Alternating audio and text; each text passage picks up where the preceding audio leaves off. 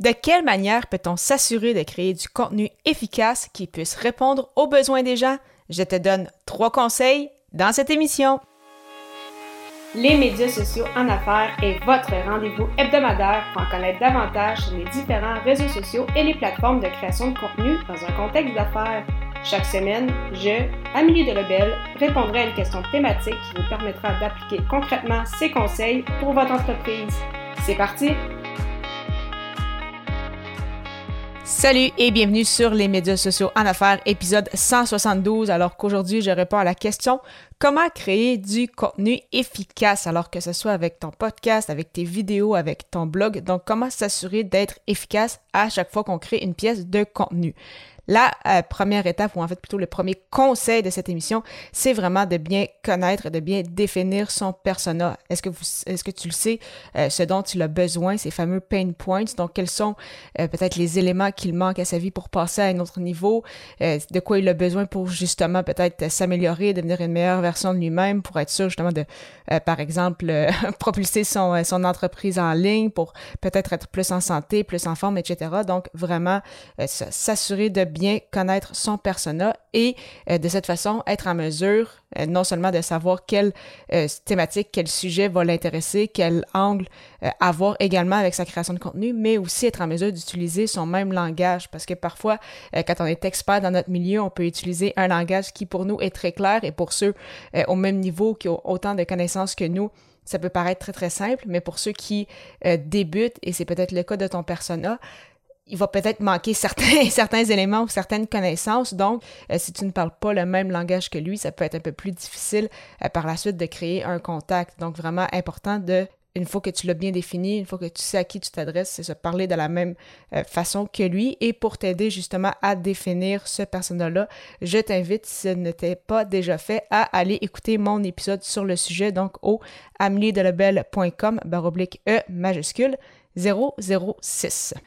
Mon deuxième conseil pour créer du contenu efficace, c'est bien évidemment d'avoir un titre intéressant pour capter l'attention ou euh, avoir une phrase d'accroche lorsque tu en fais la, promotion sur les réseaux sociaux.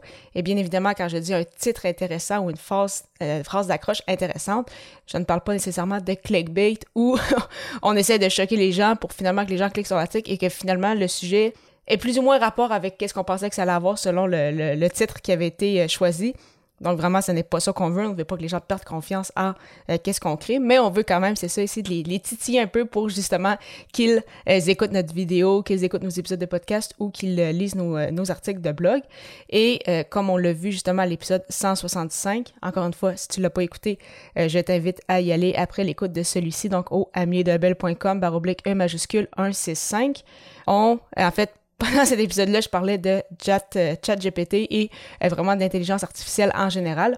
Et justement, on a vu que c'était capable quand même de faire des, très très beaux titres. Donc, si ça peut t'inspirer, peut-être justement te euh, servir de, de, différents outils pour justement voir de quelle façon, de quel angle tu peux amener ton sujet pour inciter les gens, c'est ça, à le consommer.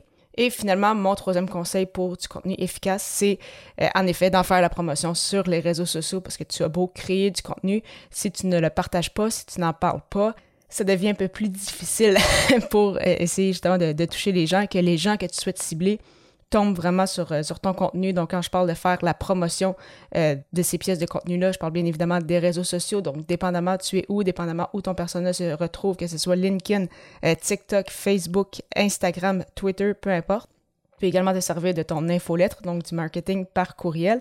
Et euh, vraiment, surtout, euh, on, sait qu'avec le podcast, ça a un impact, mais c'est sûr que c'est intéressant pour euh, les autres façons de, de, créer du contenu aussi, mais vraiment d'étaler ta promotion. Parce que une erreur que je vois souvent, c'est que si par exemple les gens mettent leur pièce de contenu en ligne le lundi, ils font après ça toute la promotion la journée même, donc en parlent dans tout leur réseau, l'infolettre, etc. Mais si euh, une personne, c'est ça, de, ton public cible n'était pas disponible à ce moment-là le lundi, il n'y aura pas d'autres promotions ou il n'y aura pas d'autres mentions sur le sujet avant peut-être un certain moment ou peut-être plus jamais. Et donc, si la personne n'était pas là, eh bien, elle manque tout simplement la chance de consommer ce contenu-là. Donc, est vraiment important d'étaler euh, ta promotion. Et également, une autre erreur que je vois un peu trop souvent, c'est euh, justement d'en parler peut-être une fois que l'épisode ou ton article de blog est en ligne, tu en parles pendant la, la, semaine où cette pièce de contenu-là a été mise, a été publiée Et après ça, tu n'en parles plus jamais, mais très souvent, euh, les articles de blog, les vidéos et les podcasts, ce qui font leur grande force aussi, c'est que c'est très souvent du contenu evergreen, donc du contenu qui perdure dans le temps.